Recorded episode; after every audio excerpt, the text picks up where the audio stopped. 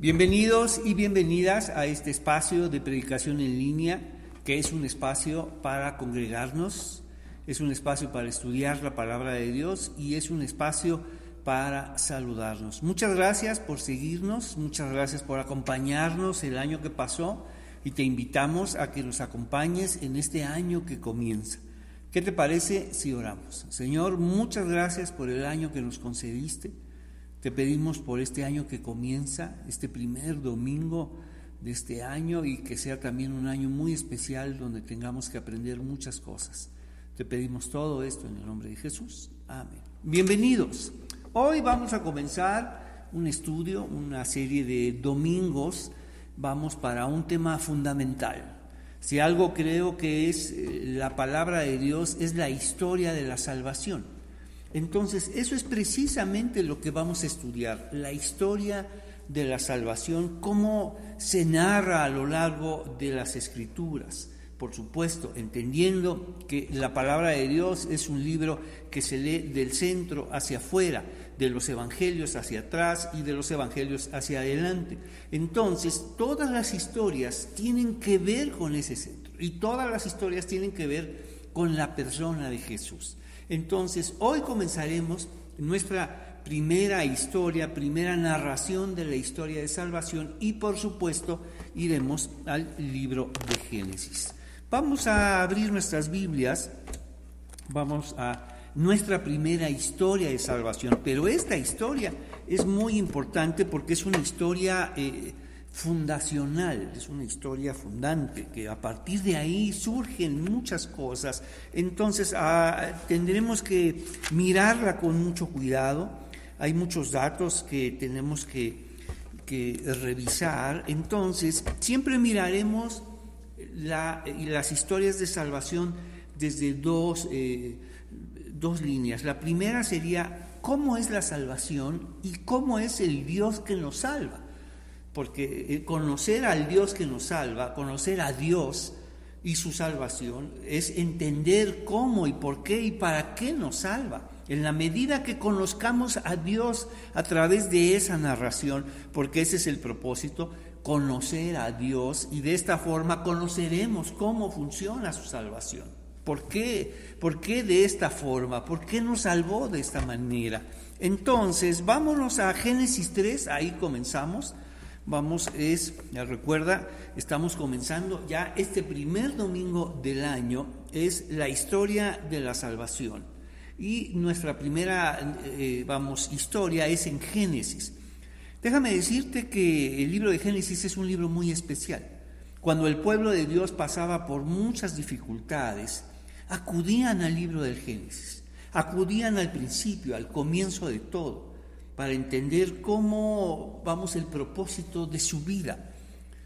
Acudían y lo leían una y otra vez porque sabían que ahí estaba, vamos, esta clave de esperanza que tiene la palabra de Dios. Y vámonos a Génesis 3 y vamos a nuestra primera historia de salvación. Recuerda, a partir de aquí vendrán muchos principios de salvación que encontraremos en todas las historias que vamos a conocer. Vámonos a Génesis 3, versículo 1. La serpiente, comenzamos esta narración de Génesis 3, ya fue todo creado, Génesis 1, Génesis 2, y sin embargo llegamos a una conversación.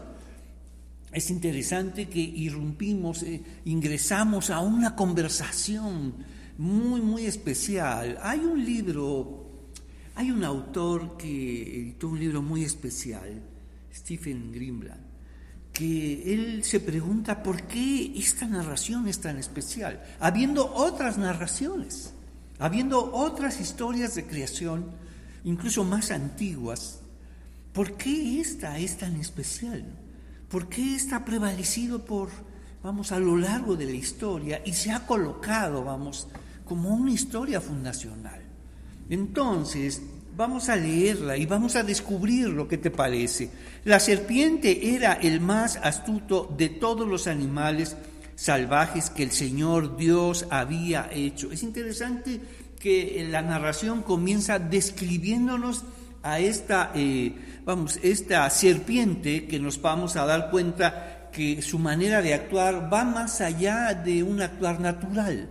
Hay algo sobrenatural en esta serpiente algo que probablemente es poseída esta serpiente y, esta serpiente solo será un medio para hablar, porque la forma en cómo procede, nos, de inmediato nos damos cuenta que es algo más allá de lo natural, no se comporta como todos vamos los animales de su especie. La serpiente era el más astuto de todos los animales salvajes que el Señor había hecho. Y si regresamos a la historia, Dice Dios que creó, vamos, los animales y vio que era bueno.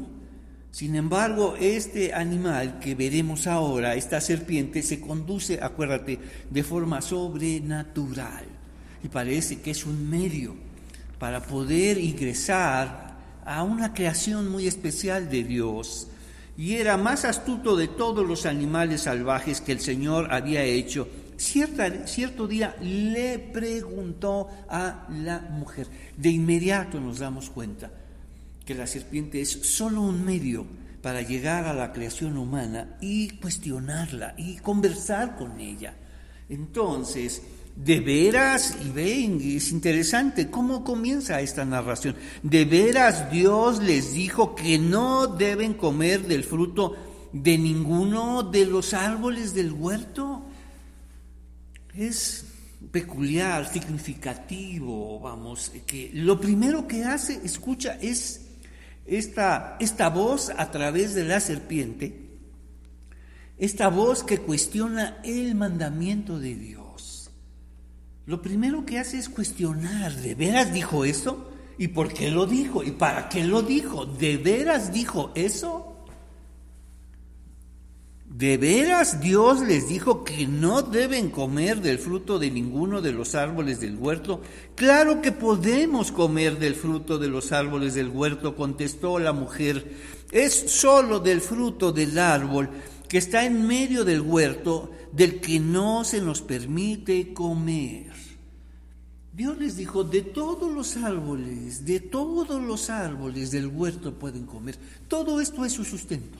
Toda esta es su provisión. De todos los árboles menos de este. Este es el que no pueden comer. ¿Qué estaba haciendo Dios poniéndole límites a su vida? No estaba diciendo, de todos estos no pueden comer solo de este. Por el contrario, si miramos bien la instrucción de Dios, la provisión de Dios, dijo, de todos estos, mira qué abundante provisión Dios da Dios. De todos estos pueden comer, menos de este. Estaba estableciendo límites a su creación. Y cuando rebasamos esos límites, ¿qué es lo que sucede? Vamos, vamos contra nosotros mismos, nos afectamos, atentamos contra nosotras, contra nuestra vida misma. Por eso Dios estaba poniendo los límites. Pero que quede claro, la abundante provisión de Dios para la creación de todos estos, todos estos podrán comer menos de este. Y eso es lo que cuestiona, acuérdate, la maldad que está usando esta serpiente para llegar a la creación humana y cuestionar la, el mandamiento de Dios. Ve desde cuándo se cuestiona a Dios, desde cuándo se cuestiona el mandamiento de Dios. De veras Dios les dijo que no deben comer del fruto de ninguno de los árboles del huerto. La mujer contesta, pero déjame eh, explicarte cómo vamos a leer esto. Ellos nos representan. Ellos nos representan. Esta primera pareja nos representa. Pero vamos a leerlo con más cuidado, con más, vamos a extender esta representación, ¿te parece? Porque algunos dirían, ahí solo está Eva y Adán, ¿dónde está? Y entonces llegaríamos a esta división eh, vamos, eh, casi infantil. Los hombres representan a los hombres y las mujeres representan a las mujeres. Así muchas personas leen la Biblia. Aquí habla de hombres, no habla de mujeres. Aquí no habla incluso ni siquiera de mujeres. La representación va más allá. Así como Adán representa a hombres y mujeres, Eva también representa a hombres y mujeres. Es una creación que representa a todos. Porque de otra manera, de aquí comenzará una muy, muy mala lectura tradicional que está vigente incluso todavía en las iglesias, que el problema fue Eva, que el problema es ella, que el problema son las mujeres. Ese, es el problema de no entender y saber lo que es esta lectura de género. Y efectivamente sí es Eva, pero ella nos representa a hombres y mujeres, así como Adán representa a hombres y mujeres. Entonces debemos estar atentos, porque a partir de este momento de no entender este, este sentido de género, de representación, se ha señalado, vamos, y, y, se ha marginado y se ha estigmatizado incluso a la mujer y a Eva, ¿no? Fue por culpa de ella, el inocente de Adán estaba trabajando.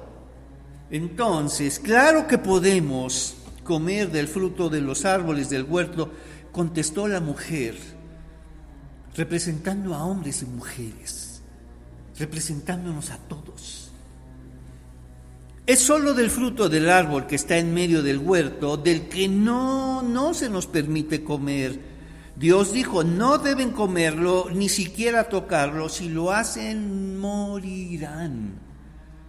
Versículo 4, nuevamente, esta maldad que ingresa, vamos, que se vale de la serpiente en una situación sobrenatural, que habla con Eva, que habla con la creación humana. Y lo primero que hace la maldad es cuestionar el mandamiento de Dios. Incluso negarlo de esta forma. Si Dios dijo esto, en realidad es esto. No es cierto lo que dijo Dios. Cuando Dios le había puesto límites a la creación, escucha, para cuidar de ella, porque somos una creación limitada. Y los límites están ahí para preservarnos, para cuidar de nosotros. Acuérdate, la provisión abundante de vida que Dios nos dio, de todos estos árboles puedes comer menos de este. No es al revés, de todo esto no puedes comer nada, solo de este. La provisión de Dios es abundante, la vida que Dios te ha dado es abundante. ¿Qué hemos hecho con ella? Esa es otra historia. Pero Dios es generoso al habernos creado, al habernos dado toda esta provisión y haber puesto estos límites. ¿Y qué hace la maldad? Cuestionar la palabra de Dios, cuestionar el mandamiento de Dios, la provisión de Dios, los límites de Dios. Y mira lo que nos dice versículo 4, no morirán, respondió la serpiente a la mujer. Dios sabe, ve qué imagen de Dios tiene la maldad. Eso es lo que quiere, distorsionar la imagen de Dios. Un Dios que, que, que, no quiere ciertas cosas para su creación humana, que la limita. Dios sabe que si sucede esto, ellos conocerán más. Dios sabe que, un, que en cuanto coman del fruto, se les abrirán los ojos y serán como Dios. Esta voz va a recorrer toda la historia de la humanidad, ser como Dios. ¡Wow! ¿Qué significa ser como Dios? Saberlo todo. ¡Wow! ¿No les gustaría saberlo todo? Sí. ¿No, no les gustaría poderlo todo? Sí. Ve esta idea de el deseo de saberlo todo. Comienza aquí, serán como dioses. ¿No les gustaría poder todo como Dios? Serán como dioses. Y esta historia y esta propuesta ha acompañado a la historia de la humanidad durante todo este tiempo. Y el mundo quiere saberlo todo, quiere poderlo todo, quiere controlar todo, quiere ser como Dios. Entonces, es solo del fruto del árbol que está en medio del huerto del que no se nos permite comer. Dios dijo, no, no deben comerlo, ni siquiera tocarlo, si lo hacen, morirán. Versículo 4. ¿Qué dice la serpiente? ¿Qué dice la maldad usando a esta serpiente de forma sobrenatural para llegar a su creación humana, para cuestionar el mandamiento de Dios, para negar y, y hablar, vamos, de una imagen distorsionada de Dios? Dice, recuerda, eh, no deben comerlo, no morirán, respondió la serpiente a la mujer. Dios sabe, fíjate, está hablando de Dios, la maldad está hablando de Dios. Y mira la imagen distorsionada, que en cuanto coman del fruto se le abrirán los ojos y serán como Dios, eh, con el conocimiento del bien y del mal. Debemos estar atentos en estas historias que vamos a, que a las que vamos a acudir, porque recuerdas, trabajaremos dos líneas. Uno, conocer la salvación de, Dios y dos, conocer al Dios de esa salvación, que esa es la más importante. En la medida que conozcamos a Dios, conoceremos su salvación. Y en la medida que conozcamos a Dios y su salvación, todo señalará al Salvador, que es Jesucristo, nuestro Señor y Salvador. Entonces, por eso debemos conocer estas historias, porque todas ellas señalan a Dios y todas ellas terminan en Jesucristo.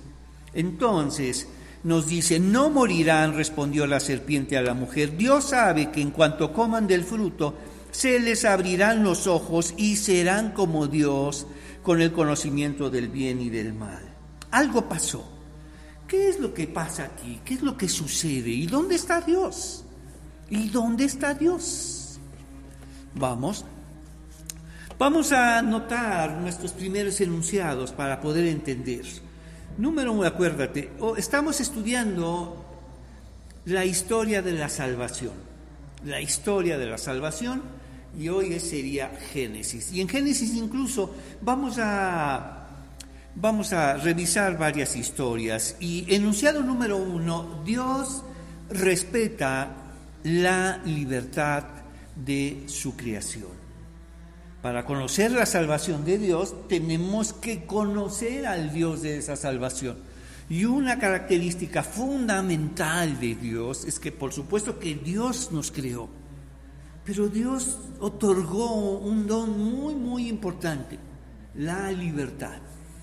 Y una libertad genuina, una libertad, vamos, real, Tan real que esa libertad que Dios nos dio tiene capacidad para hacer el bien y tiene capacidad para hacer el mal. Porque una libertad en la que solo podemos hacer el bien, pues no es libertad. Esa es una simulación de libertad. Pero la libertad que otorgó Dios a su creación, escucha, nos daba la capacidad de hacer bien y de hacer mal, como, como todos los días lo compruebas como todos los días lo compruebas, que ahora que eres libre, esa libertad genuina, verdadera, cierta, real, podemos hacer el bien y podemos hacer el mal. Y mira lo que dice.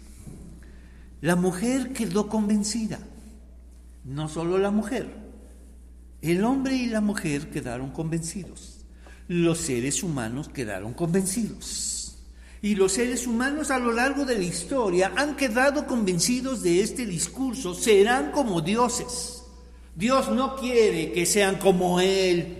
Imagínate como un Dios envidioso. No, no, no, solo yo. El único que sabe solo yo. El único que puede hacerlo todo solo yo. Esa es la imagen que está poniendo la maldad. Entonces, cuando dice la mujer quedó convencida, el hombre y la mujer quedaron convencidos de este discurso. La humanidad ha buscado convencerse con este discurso y vio que el árbol era hermoso y su fruto parecía delicioso y quiso la sabiduría que, que le daría. Así que tomó del fruto y lo comió. Después le dio un poco a su esposo que estaba con ella y él también comió. Vamos a nuestro segundo enunciado, que es muy, muy importante. El primero, recuerdas, Dios respeta la libertad de su creación. ¿Y por qué la respeta? Porque Dios la otorgó. Y lo que otorga Dios lo respeta. No, no solamente valora su creación, sino valora su creación con esa libertad genuina, verdadera, real, que tiene la capacidad para hacer el bien y para hacer mal para decidir por Dios o para alejarse de Dios. Y eso ellos lo iban a averiguar. Entonces, la mujer quedó convencida y vio el árbol, que el árbol era hermoso y su fruto parecía delicioso, y quiso la sabiduría que le daría. Así que tomó del fruto y la comió, después le dio a su esposo, que estaba con ella, y él también comió. Número dos, Dios respeta nuestras conversaciones y nuestras decisiones. Porque de dónde vienen nuestras eh, decisiones sino de nuestras conversaciones. Y de dónde vienen nuestras conversaciones sino de aquello que estamos convencidos.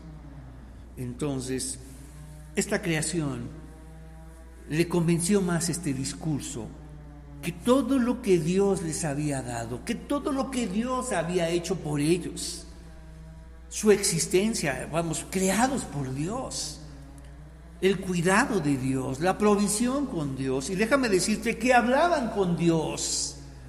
Si leemos con cuidado este relato, Dios salía todas las mañanas a hablar con ellos. Dios los buscaba y, hablaba y tenían una relación extraordinaria, una relación extraordinaria con Dios. Todas las mañanas Dios los buscaba y hablaban muchas cosas. Sin embargo, cuando escucharon este otro discurso, donde describían a Dios como egoísta, como envidioso, como celoso, por supuesto una imagen deformada de Dios, decidieron convencerse, decidieron por esta otra opción. Y a lo largo de la historia, los hombres escucharán la verdadera historia de Dios y las historias deformadas acerca de Dios. El verdadero Evangelio y estos sustitutos y deformaciones del Evangelio. Entonces, tenemos, número uno, Dios respeta la libertad de su creación Número dos, Dios respeta nuestras conversaciones y nuestras decisiones. Y eso nos desconcierta. ¿Por qué Dios no hace esto? ¿Por qué Dios no interviene? ¿Por qué no hace esto y aquello? ¿Por qué Dios me permitió esto? Y eso lo vamos a leer a lo largo de las historias de la salvación. Por esto este, esta historia es vital, es una historia fundante, porque a partir de este momento sabremos que Dios respeta las decisiones de su creación, incluso aquellas que van en contra de Dios y en contra de ellos mismos. Decidir por Dios es decidir a favor de ti y decidir en contra de Dios es decidir en contra de ti. No es cualquier cosa decirle a Dios, no, no quiero saber nada de ti, me gusta más esta historia. Dios respeta esa decisión. Pero siempre que le decimos no a Dios, estamos decidiendo en contra de nosotros, porque fuimos creados por Dios y Él mejor que nadie sabe cómo la mejor manera de vivir para nosotros. Él, él, nos diseñó, Él tiene los planos, Él tiene todas las instrucciones y sabe cómo funciona nuestro corazón, nuestra mente, nuestra vida, nuestras emociones. Entonces, nos dice, versículo 7, en ese momento algo pasa, algo cambia. Porque lo que dijo Dios es cierto, el día que coman de ese fruto, ciertamente morirán. Y Dios no estaba asustándolos, sino estaba poniendo los límites. El día que rebasen esos límites, ciertamente morirán. Y empiezan a pasar muchas cosas en ellos. Y nos dice, versículo 7, en ese momento se les abrirán los ojos y de pronto sintieron vergüenza por su desnudez. Entonces cosieron hojas de higuera para cubrirse. Wow. A partir de este momento, viene una nueva condición de vida. Empiezan a darse cuenta que algo cambia con ellos, escucha, no solamente en su manera de verse, sino en su manera de ver a Dios. Algo cambia. Y entonces viene lo que en teología se llama el pecado original. El pecado original no consiste en esta acción de desobediencia sino en las consecuencias de esa desobediencia, en las consecuencias de esa rebeldía. A eso, eso significa el pecado original, no, no la acción de desobedecer, sino todas estas consecuencias, esta nueva condición herida, caída, que a partir de ese momento vendría, vamos, a acompañarnos a la humanidad. ¿Qué significa? ¿Qué significa esto? Esto nos habla de una condición herida en la que todos nosotros vivimos. Y por eso Jesús vino a salvarnos. para salvar esa condición herida de este mundo. Y nos dice, en ese momento se les abrieron los ojos y de pronto sintieron vergüenza por su desnudez. Entonces cosieron hojas de higuera para cubrirse. Y vamos a anotar nuestra eh, enunciado número 3. Entonces, número uno, Dios respeta la libertad de su creación. Número dos, Dios respeta nuestras conversaciones y escucha y nuestras decisiones. ¿De dónde vienen nuestras decisiones? De nuestras, de nuestras conversaciones. ¿Y de dónde vienen nuestras conversaciones? De aquello eh, en lo que estamos convencidos. Porque el versículo 6 dice, el hombre y la mujer, los seres humanos, quedaron convencidos quedaron convencidos. Y ese convencimiento se tradujo en decisiones. Ese convencimiento se tradujo en decidir más por el discurso de la maldad que por el mandamiento de Dios. Más por lo que prometía la maldad que, que lo que Dios les había dado, lo que tenían en Dios. Mira todo lo que tenían en Dios, de todos estos árboles del huerto pueden comer y yo vendré todas las mañanas a conversar por ustedes. Eso es lo que tenían, mientras que la maldad les prometió otras cosas. Tendrán todo esto. Y decidieron por aquel, aquel discurso que en apariencia les iba a prometer más cosas. Por eso es muy importante que siempre valores lo que tienes, porque tienes muchas cosas. Y probablemente eh, estés en una situación donde te fijes más en lo que no tienes que en lo que tienes. Es, es, importante que mires bien y te vas a dar cuenta que tienes muchas cosas. Y la más importante de todas es a Dios. Y cuando tenemos a Dios, lo tenemos todo. Y cuando no tenemos a Dios, ahí sí hay un gran problema, porque nos falta todo. Tener a Dios es tenerlo todo. Y si miras bien tienes muchas cosas.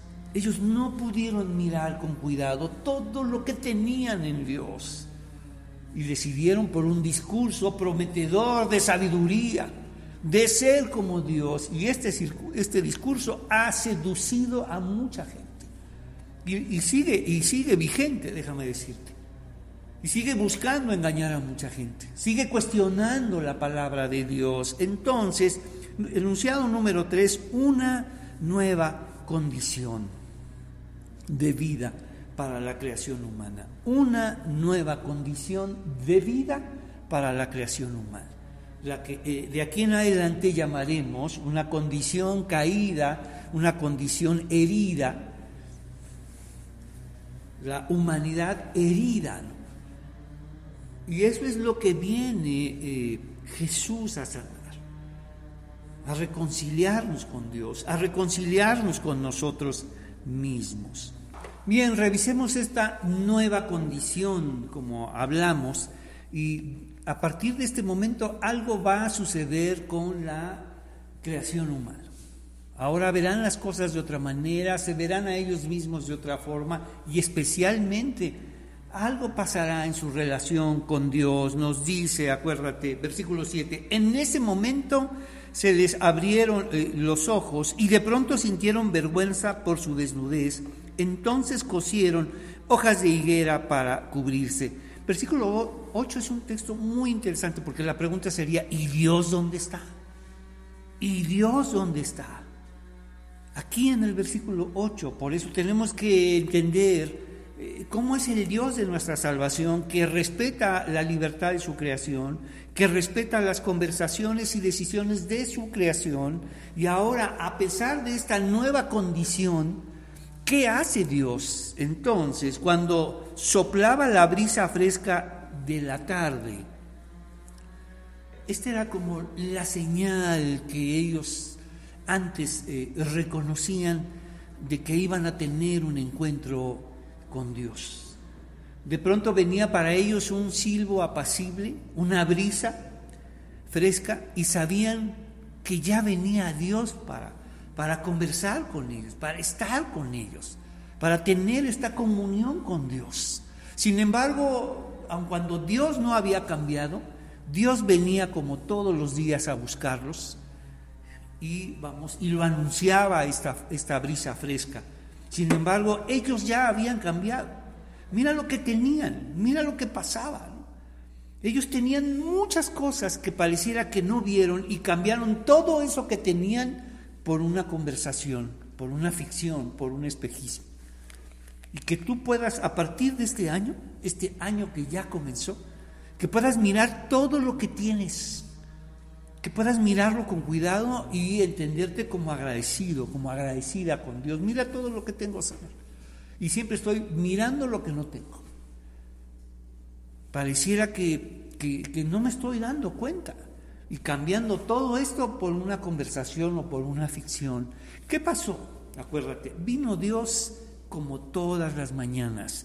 Cuando soplaba la brisa fresca de la tarde, el hombre y su esposa oyeron al Señor Dios caminando por el huerto, así que se escondieron del Señor Dios entre los árboles. Entonces el Señor Dios llamó al hombre. Ve todo lo que ahora aprendemos, eh, vamos de Dios, el Dios de la salvación.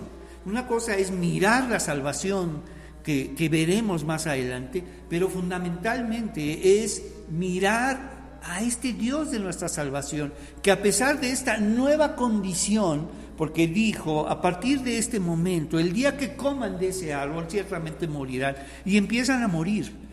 Y por morir entendemos separarnos, separarnos de Dios, empiezan a morir.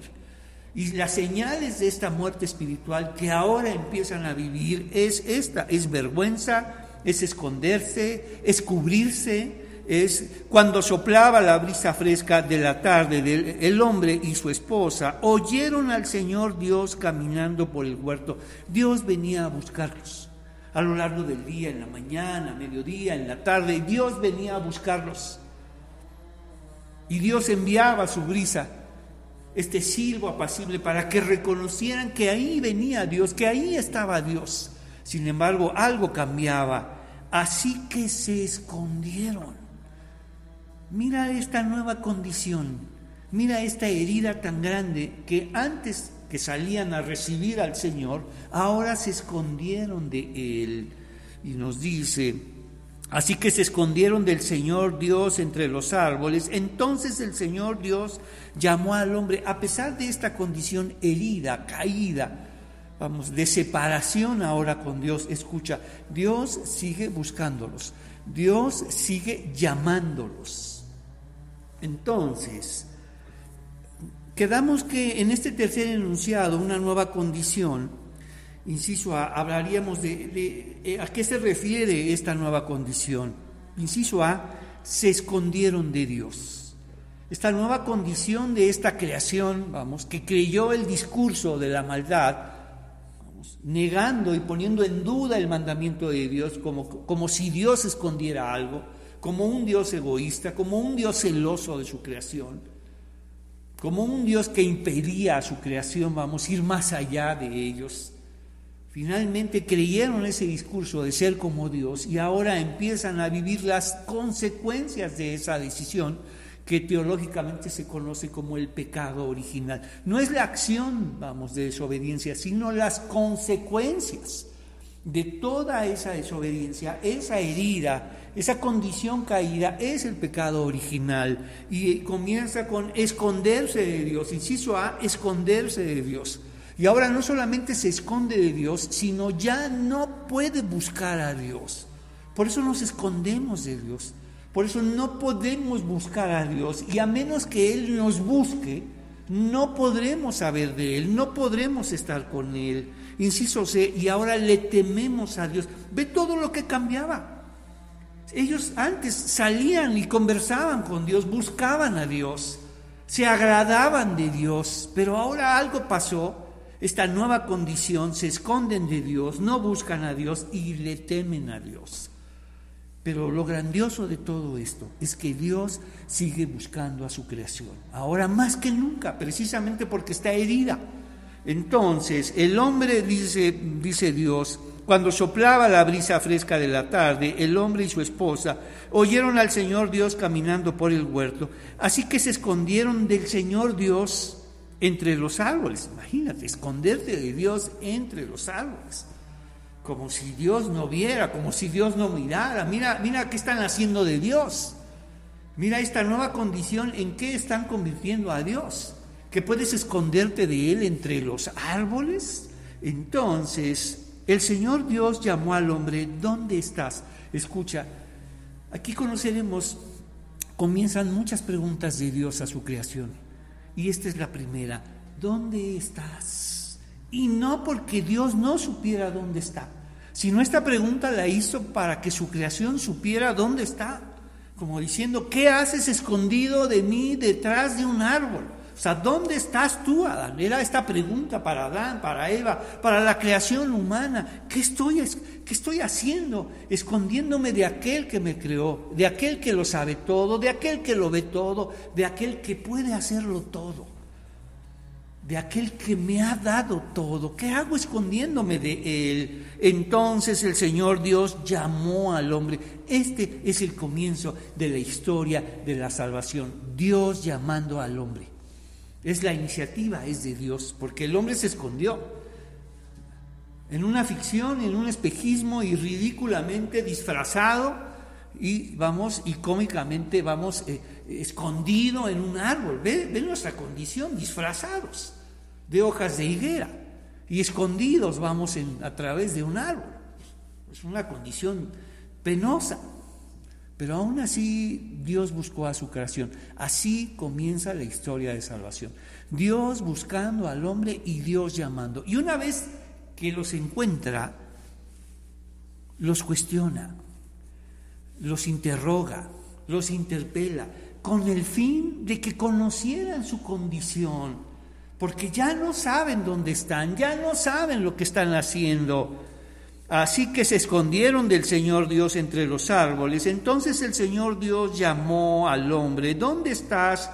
El hombre contestó, te oí caminando por el huerto, así que me escondí. Tuve miedo porque estaba desnudo.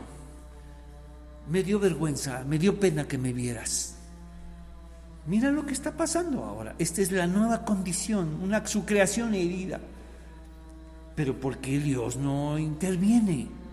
Porque Dios respeta su creación. Dios valora su creación y la libertad que le otorgó, y es una libertad real, verdadera. Pero aún así, escucha la buena noticia, Dios no abandonó a su creación. No les dijo, ustedes con ustedes no se puede, finalmente a Dios, mejor voy a crear a otros seres humanos porque ustedes no entendieron nada. Dios no hizo eso. Por el contrario, fue por su creación, como siempre iba a buscarlos. Y mira, ¿qué otra condición nueva viene? Entonces, en esta nueva condición, se escondieron de Dios, inciso A, inciso B, no pueden buscar a Dios, inciso C, le temen a Dios. Y escucha lo que viene a continuación, escucha. A partir de este momento, la creación no puede asumir su responsabilidad y acusan a su prójimo y acusan a Dios. A partir de este momento, no van a poder con la responsabilidad de sus acciones. Escucha esto a partir de este momento acusarán siempre al prójimo, él tiene la culpa, fue por culpa de él, fue por culpa de ello, fue por culpa de él y de él, incluso de ti, Señor. Acusan a Dios también. Mira esta condición, mira esta condición caída, esta condición herida, que es indispensable para que conozcamos, vamos, en la salvación de qué, salvarnos de qué, de nuestra condición herida que inevitablemente nos lleva lejos de Dios. Entonces, entonces el Señor Dios llamó al hombre, ¿dónde estás? contestó, eh, te oí caminando por el huerto, así que me escondí, tuve miedo porque estaba desnudo. Es interesante que en esta nueva condición herida, todavía el hombre puede escuchar a Dios y todavía el hombre puede hablar con Él. Te oí caminando por el huerto, así que me escondí, tuve miedo porque estaba desnudo. Versículo 11, ¿qué dice el Dios que nos salva, el Dios que nos busca? ¿Quién te dijo que estabas desnudo? le preguntó el Señor Dios. ¿acaso has comido del fruto del árbol que te ordené que no comieras? ¿Por qué tuvo que decir esto Dios? Porque él, ¿a quién le correspondía decir esto? ¿A Dios o al hombre? ¿Sabes a quién le correspondía? Al hombre. Y por eso lo dijo Dios. El hombre debía decir, sí Señor, estoy aquí. ¿Dónde estás? Pues habiéndote desobedecido. Desnudo, escondido, temeroso, porque te desobedecí. Tuve en poco tu mandamiento y creí otro falso mandamiento. Creí el discurso de la maldad. Eso es lo que debía hacer. Señor, discúlpame, perdóname. Desobedecí tu mandamiento, tu mandamiento de vida lo entendí como un mandamiento de envidia, de celos, de limitaciones para conmigo, más que estar viendo todo lo que vi, todo lo que tenía. Me enseñaron a ver lo que no tenía y que incluso podría ser como tú. Ese discurso lo creí. Eso es lo que debía haber dicho Adán. Yo fui, desobedecí tu mandamiento. Por eso Dios le dice de esta forma. Y a partir de este momento nos costará mucho trabajo asumir nuestras responsabilidades. Y hay personas que prefieren acabar con todo y con su familia entera con tal de asumir su responsabilidad, en vez de asumir su responsabilidad. Yo no fui y yo no fui y háganle como, como quieran. Qué horror, ¿no? Y pueden pasar años, y pueden pasar años, y al final de la vida de muchas personas pueden decir, no sé, no me acuerdo, no, no sé de lo que estás hablando, qué horror. Entonces, no pueden asumir su responsabilidad y acusan a su prójimo y acusan a Dios. Otros tienen la culpa y Dios también. Entonces, y eso fue lo que hizo su creación. El hombre contestó, te oí caminando por el huerto, así que me escondí, tuve miedo porque estaba desnudo. ¿Quién te dijo que estabas desnudo? le preguntó el Señor Dios. ¿Acaso has comido del fruto del árbol que te ordené que no comieras? Que esto tú mismo debías haberlo dicho. ¿Y qué dice el hombre? El hombre contestó, la mujer que tú me diste fue quien me dio del fruto y yo comí. Por lo tanto, yo no fui. Fue la mujer que me dio y fui, fue la mujer que tú me diste. O sea, fueron los dos. Dios, vamos, ahora resulta que fue culpable. Él es el responsable. La mujer que tú me diste. Si me hubieras dado otra persona, si otra persona, si yo hubiera tenido otra pareja, si yo hubiera tenido otra familia, si yo hubiera tenido otra forma de vivir, sería otro, Señor. Tú has tenido la culpa. Mira la familia que me diste. Mira la pareja que tengo, mira la familia que tengo, mira el trabajo que tengo, mira lo que soy, Señor. ¿Y sabes qué pasó? Dios no lo tomó en cuenta. Y de aquí en adelante, en la historia de la salvación, muchos querrán, vamos, eludir su responsabilidad y sus acciones. Pero es interesante, por eso este relato es fundante. Por eso, porque a partir de este momento conoceremos que muchas personas eludirán su responsabilidad, culparán a otros y culparán a Dios.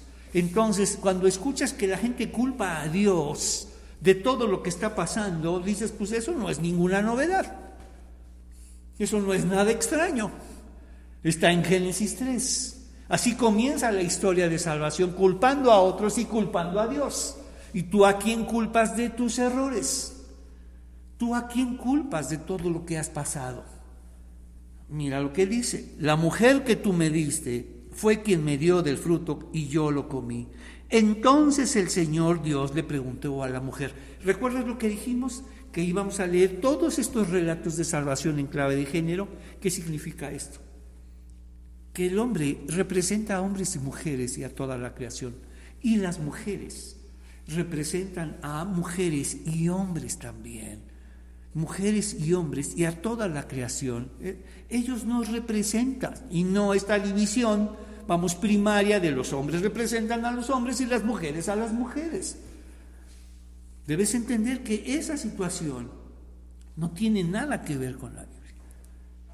Esta pareja nos representa a todos. Y Eva también representa a hombres y mujeres y Adán a hombres y mujeres. Ambos nos representan como aquellos que no podemos, que nos escondemos de Dios, que no podemos buscar a Dios, que le tememos a Dios y que siempre vamos a vamos eludir nuestra responsabilidad y, y vamos a ponerla en otros, incluso culpar a Dios. Entonces, la mujer que tú me diste fue quien me dio del fruto que yo comí. Entonces el Señor Dios le preguntó a la mujer, ¿qué has hecho? La serpiente me engañó. Contestó ella, por eso comí. Tres responsables, el prójimo, Dios y la maldad. Tres responsables. ¿Sí escuchaste? El prójimo, Dios también, ahora resulta que salió responsable, y la maldad. La mujer, el prójimo que tú me diste, Dios y la serpiente, la maldad. ¿Y sabes qué hizo Dios? No tomó en cuenta a ninguno de ellos porque somos responsables de lo que decidimos. Entonces, es el Señor, entonces el Señor Dios le preguntó a la mujer, ¿qué has hecho? La serpiente me engañó, contestó ella, por eso comí. Entonces el Señor Dios dijo a la serpiente, por lo que has hecho eres maldita. La maldad tiene esa condición de maldición de Dios más que todos, andarás sobre tu vientre. O sea, lo está, la está señalando en una condición de esta forma. Entonces, tenemos una nueva condición, se escondieron de Dios, no pueden buscar a Dios, le temen a Dios y no pueden asumir su responsabilidad y acusan a su prójimo y a Dios. Pero hay una, hay una gran, hay una gran historia aquí. Versículo 21. Y el Señor Dios hizo ropa de pieles de animales para Adán y su esposa. La historia de salvación comienza aquí. Dios, entonces el Señor Dios llamó al hombre. A partir de este momento, Dios buscará al hombre a pesar de su rebeldía, a pesar de su desobediencia, a pesar de sus malas decisiones. Y por malas estoy diciendo ir en contra de ti mismo, en contra de Dios y en contra de los demás. Siempre decidir en contra de Dios, siempre decirle no a Dios es decidir en contra de nosotros mismos. Entonces, enunciado número cuatro, Dios salva a su creación. Dios salva a su creación y tenemos varios incisos. Dios busca a su creación, inciso B, Dios cuestiona, cuestiona su creación. Inciso C, Dios nos salva por encima de nuestras desobediencias, temores y rebeldías. Wow. Cómo Dios buscó a su creación a pesar de su desobediencia y su rebeldía. Y número cinco, lo que escuchamos, Número 5, lo que escuchamos en el versículo 21, y el Señor Dios hizo ropa de pieles de animales para Adán y su esposa. Los cubrió, cubrió su desnudez, su vergüenza, su pena, cubrió su rebeldía. Y dice así, Dios, enunciado número 5, y con eso terminamos, Dios nos cubre con su misericordia y nos invita a relacionarnos otra vez con Él. Estos, son, estos principios nos acompañarán a lo largo y el que más me gusta es que Dios nos busca, Dios nos llama. Dios nos salva a pesar de nuestras desobediencias, nuestras rebeldías y nuestros temores. Y Dios nos cubre con su misericordia. ¿Qué te parece? Vamos a orar. Señor, te agradecemos que nos sigas buscando. Gracias por habernos buscado. Gracias por buscar a tu creación que desobedece, que se revela contra ti y te acusa, que acusa a los demás y a ti de todo lo que le ha pasado. Y que haces a un lado todo eso para salvarnos. Te pedimos todo esto en el nombre de Jesús. Bien, ya comenzamos esta historia de salvación y a lo largo de estos domingos vamos a ir eh, localizando historias muy especiales que nos van a ayudar a, a apreciar la tan grande salvación que Dios nos ha otorgado. Que el Señor te bendiga y nos vemos el próximo domingo. Muchas gracias.